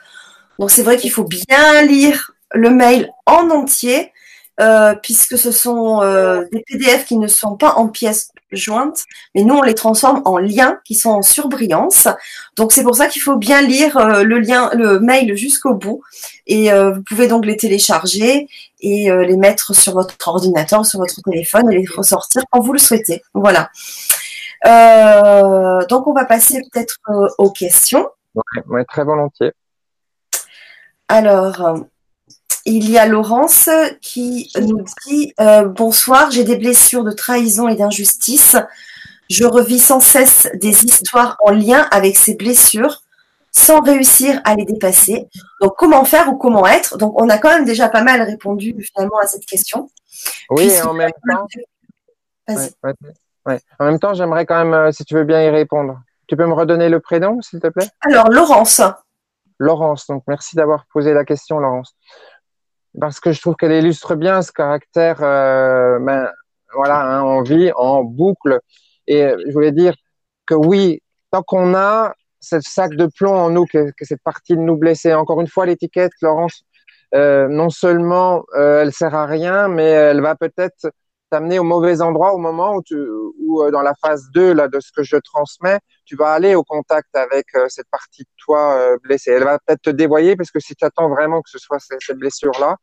Donc l'idée, c'est surtout quelle émotion tu revis de manière récurrente, dans quel contexte tout ça? Parce que c'est des moments que tu vas devoir vraiment attraper pour bah pour hop comme une opportunité. Là, c'est comme si le fil rouge est là et donc saisis-le et, et donc pour aller euh, avec l'intention simplement d'en recontacter cette partie euh, blessée en toi. Et donc oui, on, on revit sans arrêt le scénario, même quand on se sépare d'une personne. De toute façon, c'est peine perdue.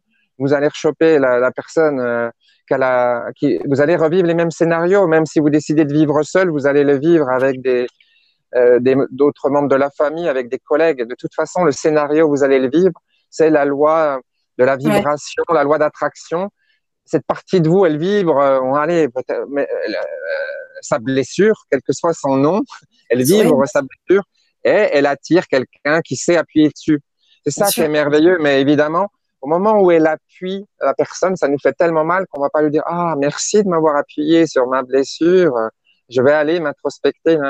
Bah, on, réagit juste et euh, ça finit en conflit, ça finit mal.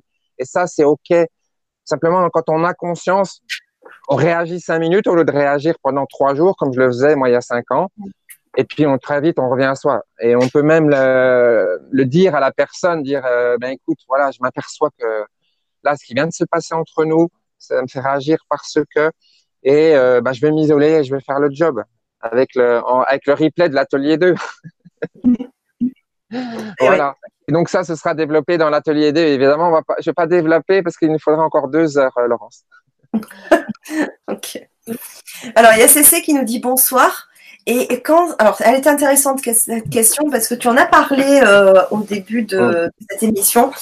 Euh, quand c'est des éléments extérieurs sans lien avec nous qui font que c'est que c'est la merde pour nous, euh, faut accepter le pas de chance, je suppose. Parce que comment tu l'entends cette question, toi, Fanny, que, que, tu juges intéressante? Elle, te parle. Pas à moi répondre aux questions. Hein. moi, je, mais j'ai l'impression, enfin, c'est euh, en fait que alors moi je la comprends dans le sens où euh, on réagit, enfin, c'est un peu la faute des autres. Hum, ah.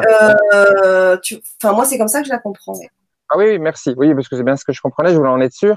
Elle est en lien avec la première pour moi une des stratégies, j'ai évoqué les stratégies de compensation, c'est vrai tout à l'heure, et j'ai dit que j'allais axer euh, là-dessus, faute de temps, dans, dans le premier atelier. On peut pas tout voir, mais effectivement, merci pour la question. Rappelle-moi le prénom, euh, s'il te plaît, Fanny. C'est, euh, Alors, c'est un pseudo, CC. Ah, CC. Bon, merci, CC. et parce que c'est une autre stratégie évidemment d'évitement de, que je viens d'évoquer, c'est qu'on va mettre la focale sur l'autre.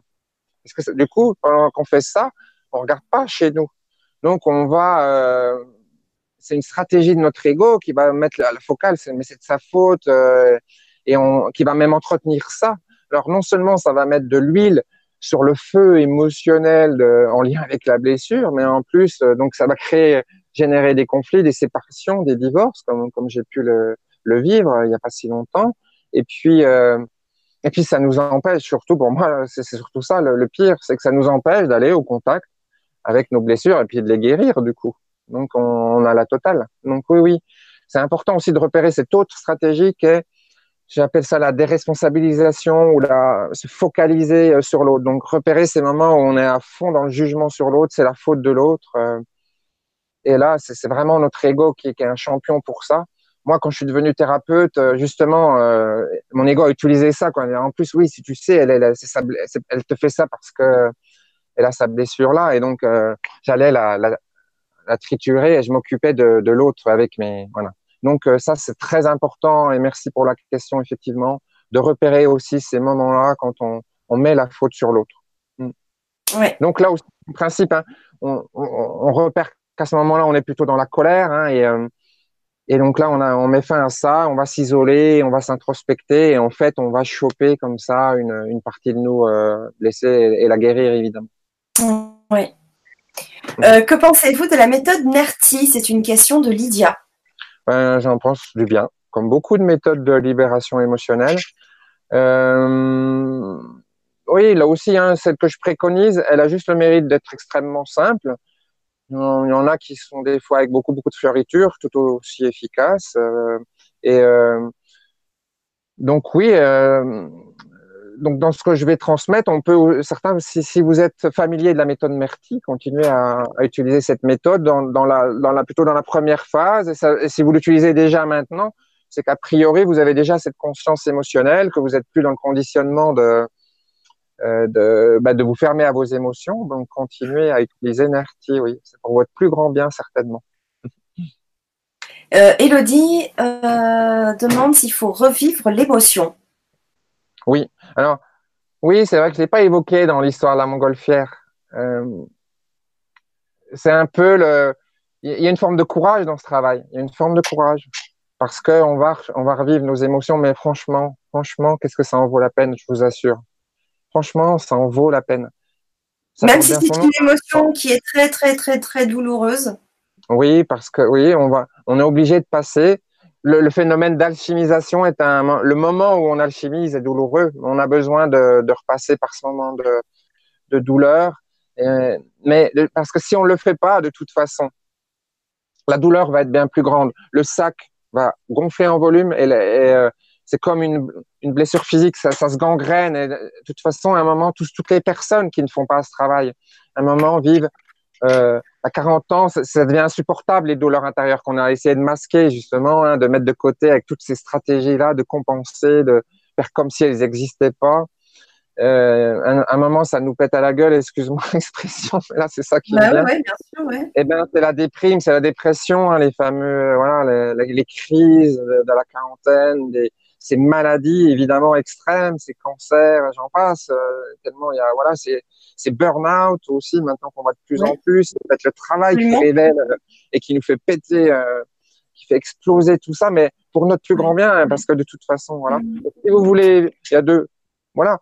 On peut euh, se dire ouais non mais moi je préfère encore éviter la douleur mais de toute façon à un moment elle va être là de toute façon. Donc euh, autant l'anticiper pour qu'elle soit pas trop forte justement. Et mais oui il y a quand même un passage douloureux moi je faut être honnête. Il y a un passage douloureux et en même temps encore une fois qu'est-ce que ça en vaut la peine? Ce passage il est douloureux il est il, varie selon les personnes j'imagine ben, il, varie selon les blessures, surtout. Moi, selon les personnes, c'est difficile pour moi de dire euh, je, suis dans ma peau à mm. moi. J'imagine que les autres personnes, oui, oui, vivent la même chose, évidemment. Oui, il y a des intensités euh, différentes, il y a des durées différentes. Hein, on l'a vu selon les, les blessures. Oui. Euh... C'est une obligation passer par ce, ce moment douloureux, pas forcément.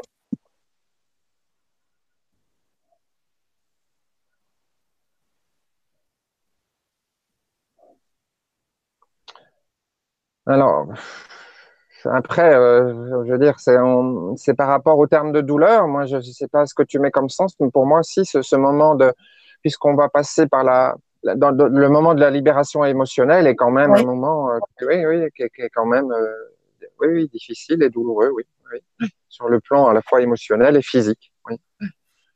Mm.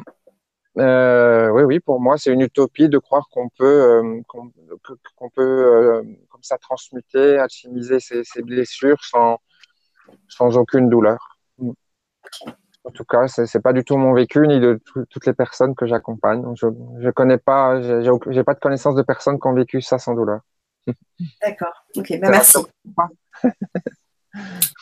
Assez honnête. Encore une fois, juste pour préciser, hein, c'est simplement qu'on en vit beaucoup moins. Encore une fois, c'est faut voir sur du long terme. Hein. C'est-à-dire que moi, là, comparativement à cette année 2018 euh, qui a été particulièrement douloureuse, particulièrement douloureuse, oui. Eh ben, qu'est-ce que je suis allégé maintenant?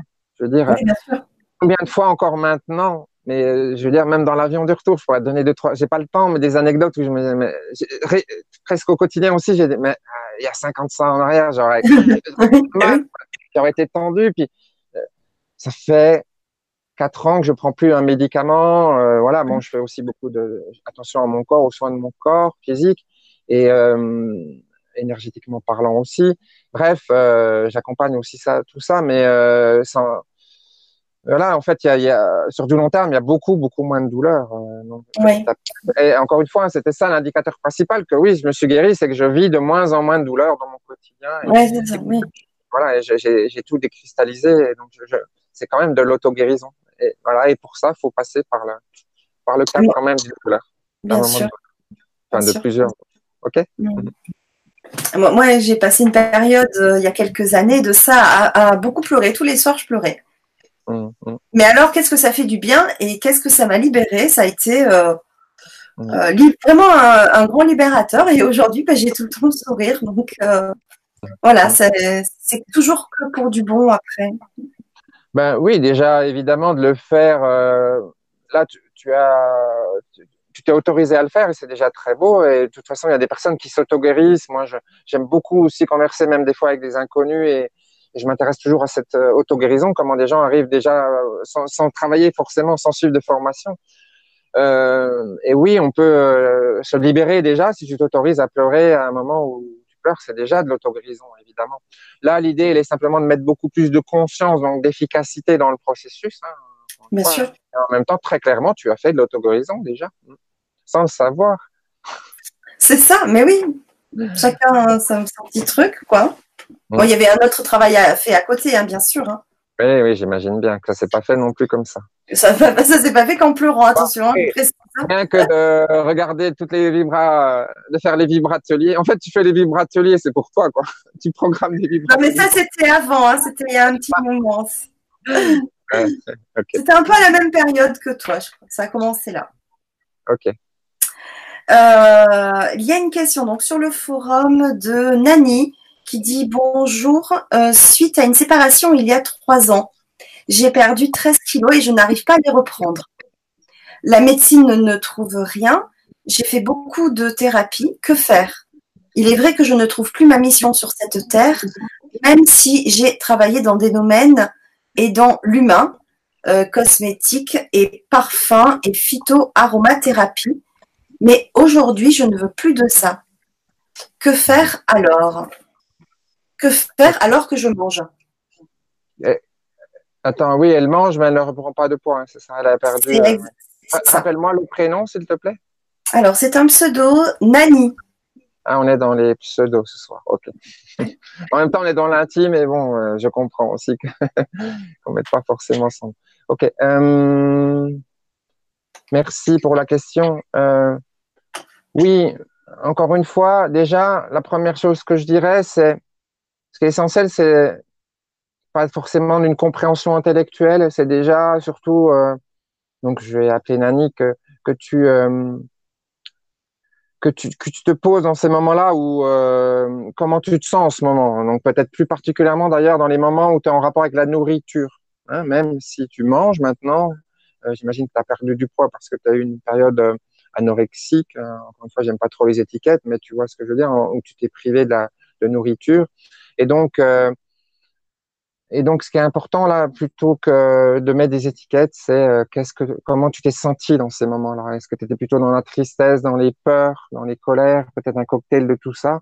Et, et donc, il y a une opportunité, grâce encore une fois à tous ces ressentis et ces émotions que que tu as certainement encore maintenant, puisque tu ne reprends pas de poids, euh, d'aller au contact avec une blessure.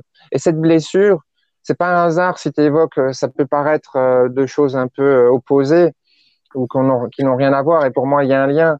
Euh, cette blessure, elle est certainement en lien avec une peur, une peur qui t'empêche effectivement d'aller vers, euh, vers ce qui t'appelle depuis si longtemps et qui fait que tu es si mal en ce moment. Et, euh, tu pourrais y aller peut-être au forceps avec peut-être des, des, méthodes, mais pour moi, dans mon monde à moi, la, priorité là, pour le moment, c'est que tu, soignes cette blessure, que tu guérisses cette blessure suffisamment pour pouvoir, là, dans cette phase 3, ben justement, commencer en menant des petites actions. Il va pas il va pas s'agir, pardon, de, là encore, d'un seul coup de baguette magique, je te dis, ben allez, du jour au lendemain, ça y est, tu vas tout larguer et tu vas changer de job. non, ça va prendre du temps, action par action, tu vas y aller mmh. à ce nouveau job. Comme moi, j'ai quitté l'éducation nationale, euh, euh, j'ai travaillé énormément sur une trouille incroyable euh, j'avais la sécurité pour toute ma famille, pour pour moi-même évidemment, et j'ai enlevé tous les filets pour aller petit à petit là en arriver où j'en suis, à, être libre de vivre n'importe où, à, à, être libre de faire le travail que je veux quand je veux, à, faire ce que je veux quand je veux, à retrouver cette liberté qui est qui nous est si chère à chacun d'entre nous. On a tous aussi à retrouver la liberté et pour ça il faut se libérer de nos peurs. Sont c'est une blessure euh, très en lien avec nos peurs. Pour moi, de toute façon, derrière toute blessure, quand on va gratter au fond du fond, il y a, y a une peur, qui est une peur du manque, en fait. Derrière toute blessure, il y a, y a, il y a une même origine. Je, je parle d'une blessure originelle qui est, qui, est, qui est, derrière, celle qu'on contacte dans cette nuit noire, et est la, cette peur complètement abyssale du manque, du manque d'amour, évidemment, mmh, et qui, qui, nous empêche pour beaucoup, beaucoup, beaucoup d'avancer aussi vers nos, notre vie rêvée, quelle qu'elle soit finalement. Ouais. Prise dans l'entrepreneuriat, mais pour plein de choses. Dans, dans, le milieu artistique pour certains, dans, dans, dans les voilà. Voilà, je pense que j'ai répondu à, la question. merci. Odile me dit bonsoir.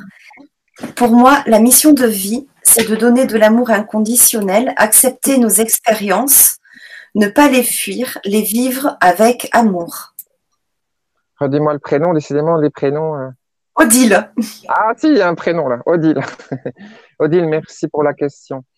Pour moi, Odile, oui, notre mission, c'est l'amour inconditionnel.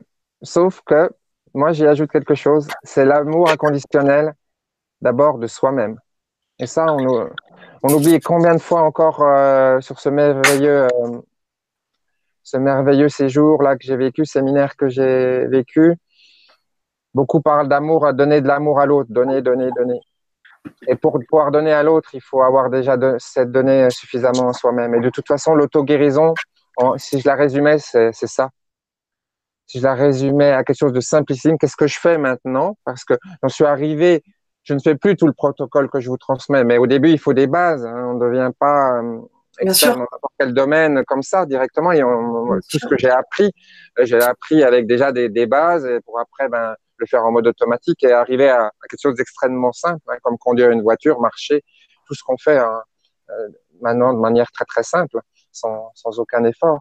Donc, mm. c'est aussi simple que de me donner de, de l'amour à, à, ces parties encore blessées en moi que j'ai. Donc, c'est s'aimer inconditionnellement, inconditionnellement soi-même. Et c'est cette mission-là qu'on a tous en commun mm. pour après se révéler avec nos potentiels, nos talents euh, individuels à chacun et donner à travers nos talents potentiels comme moi, euh, voilà, ce, ce talent-là, cette compétence-là de, de transmission orale sous toutes ses formes, euh, évidemment dans l'amour inconditionnel le plus souvent possible. Pas toujours, mais le plus souvent possible. Merci Frédéric. Il y a une question sur le forum de Océane. Bonsoir Fanny et Pascal, tous et toutes. Alors Pascal, c'est ton nom de famille en fait. Ouais, tu t'es trompé aussi hein, la dernière fois. non, non, c'est pas moi, hein, c'est écrit. Voilà, mais, mais ça doit arriver souvent qu'on se trompe. Euh, oui, c'est OK pour moi parce que, évidemment, avec un, je suis habitué depuis tout petit à l'amalgame, donc c'est complètement OK. Voilà. Donc, euh, est-ce possible que l'on ait les blessures dans la même incarnation Ce qui est mon ressenti profond et comment s'aider soi-même au mieux, s'il vous plaît, afin de le vivre et de le faire vivre le mieux possible? Merci de tout cœur. Alors, euh, répète juste le début. Est-ce qu'il est. Est-ce possible que l'on ait les blessures dans la même incarnation. Plusieurs blessures ou des, les, blessures ah, Je te lis texto, donc c'est vrai que moi aussi je ne comprends pas bien. Alors, à ma première lecture, j'ai cru comprendre plusieurs blessures dans une même incarnation. Oui, du coup, de toute façon, pour euh, je réponds en spectre large, comme on dit, hein, pour être sûr de, répondre. Mm. si jamais c'est manifeste. Dis-moi le prénom encore une fois, désolé. Océane. Océane, merci Océane. Bah, voilà, je parle de vastitude, voilà, comme l'océan. Euh, ça me permet d'évoquer de toute façon ce point qui, qui va hum, certainement intéresser. Pour moi, la montgolfière, qui est évidemment, vous l'avez certainement compris, l'allégorie de, de l'âme, alors que l'âme est plutôt euh, la, notre partie humaine, euh, c'est la montgolfière incarnée. Euh, elle a ses sacs de plomb bah, depuis toujours. Donc, de vie en vie, on se trimballe ces sacs de plomb. Et euh, c'est pour ça que, pour moi, dans, mes croyances à moi, on s'incarne, on, dit qu'on choisit ses parents, et moi, ça me parle énormément. On va s'incarner dans une famille, en tout cas, où, où il y a ces, mêmes sacs de plomb. Parce qu'ils vont nous faire revivre bah, tous ces sacs de plomb. Donc oui, il y a dans notre, euh, évidemment, les, blessures sont multiples, il y a énormément de, de blessures, et qu'on se coltine de, vie en vie comme ça, et que donc on récupère de manière transgénérationnelle. Et c'est aussi pour ça que les, euh, ces thérapies-là fonctionnent très très bien, les thérapies dites régressives qui permettent d'aller dans les vies antérieures, comme ces thérapies transgénérationnelles, comme euh, par exemple, euh, travaille, comment ça s'appelle déjà plus en systémie, les constellations familiales, oui j'ai oublié le terme, voilà, outil puissant. Et en même temps, moi, là, là-dessus, euh, c'est pour illustrer aussi compliqué, quoi. Bah, déjà, on peut pas le faire tout seul, une constellation familiale. Il hein, faut être euh, un paquet de monde. Puis ce côté folklorique, voilà, bon, ça plaît à certains et ça m'a plu tout un temps. Et voilà, j'ai choisi de revenir à la simplicité, de, les blessures sont là, elles sont là de toute façon, elles sont en train de s'exprimer tous les jours, encore une fois. De toute façon, tant qu'on les a pas guéries, elles s'expriment quasiment au quotidien. Donc pourquoi aller les chercher ailleurs? Elles sont juste là. Voilà, j'en ai fini. Je t'entends plus. Hein ok. Ah, ça y est, c'est bon. oui, si j'appuie pas sur le bouton. Euh, oui, tu, je disais que tu prônes euh, vraiment euh, l'indépendance, l'autonomie face à, ça. Donc, tu, tu, as appris, tu as appris plein d'outils en fait pendant plusieurs années. Tu as fait ta propre méthode pour qu'elle soit simple et qu'elle permette vraiment cette autonomie là. Voilà, donc c'est. Ah Merci de souligner. Euh, voilà, ça va avec quoi. C'est sûr qu'on pourrait peut-être apprendre aux gens à faire de la régression en vie antérieure tout seul, mais euh, ce serait, ça prendrait des mois et des mois, alors que là, euh, on, peut beaucoup plus simplement y arriver. Mm. Merci de mm. cette question, Fanny. Mm, je t'en prie. donc, bah, si vous avez envie d'aller plus loin dans cette guérison de blessures, et c'est important d'ailleurs, c'est une question que je voulais te poser pour toi, guérir ces blessures faire ce cheminement.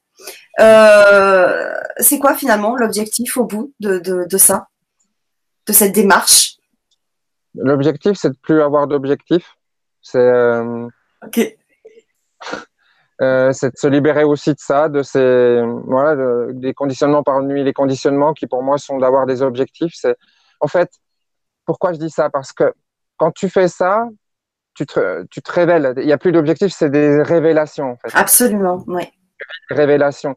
C'est ce que j'ai eu là encore récemment. En fait, euh, ma mission se précise euh, au fur et à mesure. J'ai pas d'objectif. Je, je me découvre, je me redécouvre.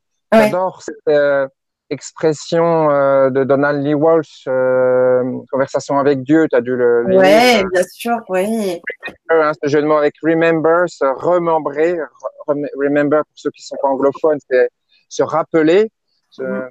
euh, avoir ces, ces, ces révélations. donc dans ce travail, ouais. chercher ces parties de soi, euh, mm. on va les réhabiliter, et recomposer, le, donc euh, se remembrer. Et donc, plus on se remembre, eh plus on a des révélations à chaque fois, à chaque marche. mais maintenant, moi, je je cherche plus rien. Euh, je cherche même plus à être complet, à être moi-même, je, parce que justement, je me laisse porter à un moment donné. On, quand on est libéré suffisamment de toutes ces peurs, eh ben, on cherche, on cherche pour rien, on se laisse, euh, voilà, on se laisse porter. Ok, merci. Donc, si vous avez envie d'aller euh, euh faire ce cheminement avec nous, avec Frédéric, euh, pendant ces trois ateliers à partir du 1er avril. Vous pouvez vous inscrire. Vous avez le lien, je répète, dans le descriptif YouTube. Si vraiment vous ne trouvez pas, euh, vous m'envoyez un mail et je vous l'enverrai avec euh, grand plaisir. Certains le font. Donc n'hésitez pas. Sinon, vous allez sur le site de lgc.com dans la rubrique service et accompagnement et vous trouverez euh, les ateliers. Voilà. Euh, bah merci, merci euh, beaucoup parce que un beau travail. Aujourd'hui, c'était vraiment une présentation. C'était déjà bien intense. Et merci déjà d'avance parce que les ateliers. Hein. Alors là, les ateliers, tu vas voir. C'est exactement voilà où j'allais en venir. C'est que je m'attends euh, vraiment à quelque chose de très fort et de très complet pendant ces ateliers-là. donc voilà, ben si vous avez aimé, n'hésitez pas à en parler autour de vous. Euh, si vous avez envie euh, bah voilà, de vous libérer, rejoignez-nous parce que c'est vraiment important. Comme je l'ai déjà dit dans différents, diverses euh, conférences, c'est aussi l'année hein, où il faut se, se transformer hein, et se réaliser et se reconnecter à soi. Donc, euh, bah voilà, vous avez les outils pour, pour ça. Euh, donc, on vous attend avec grand plaisir pour, pour vous accompagner. Mmh. Euh, et, être autonome. C'est ça qui est important et c'est ce que j'apprécie chez mes intervenants. Euh, euh, c'est cette idée de d'autonomie. ouais, ouais, j'aime beaucoup ça et merci énormément. Je vous embrasse toutes et tous. donc vous pouvez vous abonner aussi à la page LGC6 sur la page Facebook pour avoir le programme des vibra-conférences et des ateliers qui vont avoir lieu. Comme ça, vous serez informés aussi euh, bah, j'ai mis déjà le lien de, notre atelier. Donc voilà, vous le retrouverez. Partagez-le autour de vous. Alors c'est super, il y a encore des cœurs qui arrivent et des remerciements, c'est super, merci, merci. Euh, et voilà, et vraiment euh, pour contribuer avec nous à faire circuler l'information et à faire connaître ces outils et les intervenants, euh, partagez ces vidéos autour de vous sur les réseaux sociaux, par mail, comme vous pouvez. Mais merci en tout cas d'avance de, le faire. et je vais te laisser, bah, Frédéric, le, petit mot de, la fin. Ben, tout d'abord, je voulais te confirmer que oui, ce qui nous a connectés, c'est très clairement qu'on a en commun, c'est cette euh, valeur de l'autonomie, Fanny. Et ben, j'en profite pour te remercier de me permettre de vivre euh, cette belle aventure. et puis, euh, oui, c'est encore une fois très, très fort pour moi, puisque le GC m'a beaucoup accompagné, moi, au début de, bah, de cette, cette, histoire que je vous ai racontée. Et puis, je voulais remercier toutes les personnes qui étaient présentes là, qui vont, qui vont regarder cette vidéo. Et euh, au-delà du partage, parce que oui, moi, cette valeur de partage est aussi euh, très importante, du partage que je vous ai fait, moi, moi ce soir, et que je fais aussi euh, régulièrement, sous, encore une fois, sous plein de formes. Ben, je, je, vous avoue que j'aimerais bien euh, avoir vos commentaires aussi. Je serais très intéressé par des commentaires. C'est possible, hein, si bien de la, la, vidéo YouTube, Fanny? Ouais, Oui, absolument. Je laisse les, la possibilité de mettre des commentaires, oui. Voilà, je me suis laissé porter euh, ce soir. Euh, c'était pour moi euh, une séance quand même très particulière, je vous, je vous l'avoue, et donc je, je serais vraiment, ça me tiendrait, voilà, ça, me ferait chaud au cœur, pardon, si vous me mettiez vos, vos commentaires. Donc j'espère à très bientôt et je vous souhaite vraiment un très beau cheminement de toute façon vers cette autonomie pour devenir maître de votre vie. À très bientôt, bye bye. Merci, bye bye.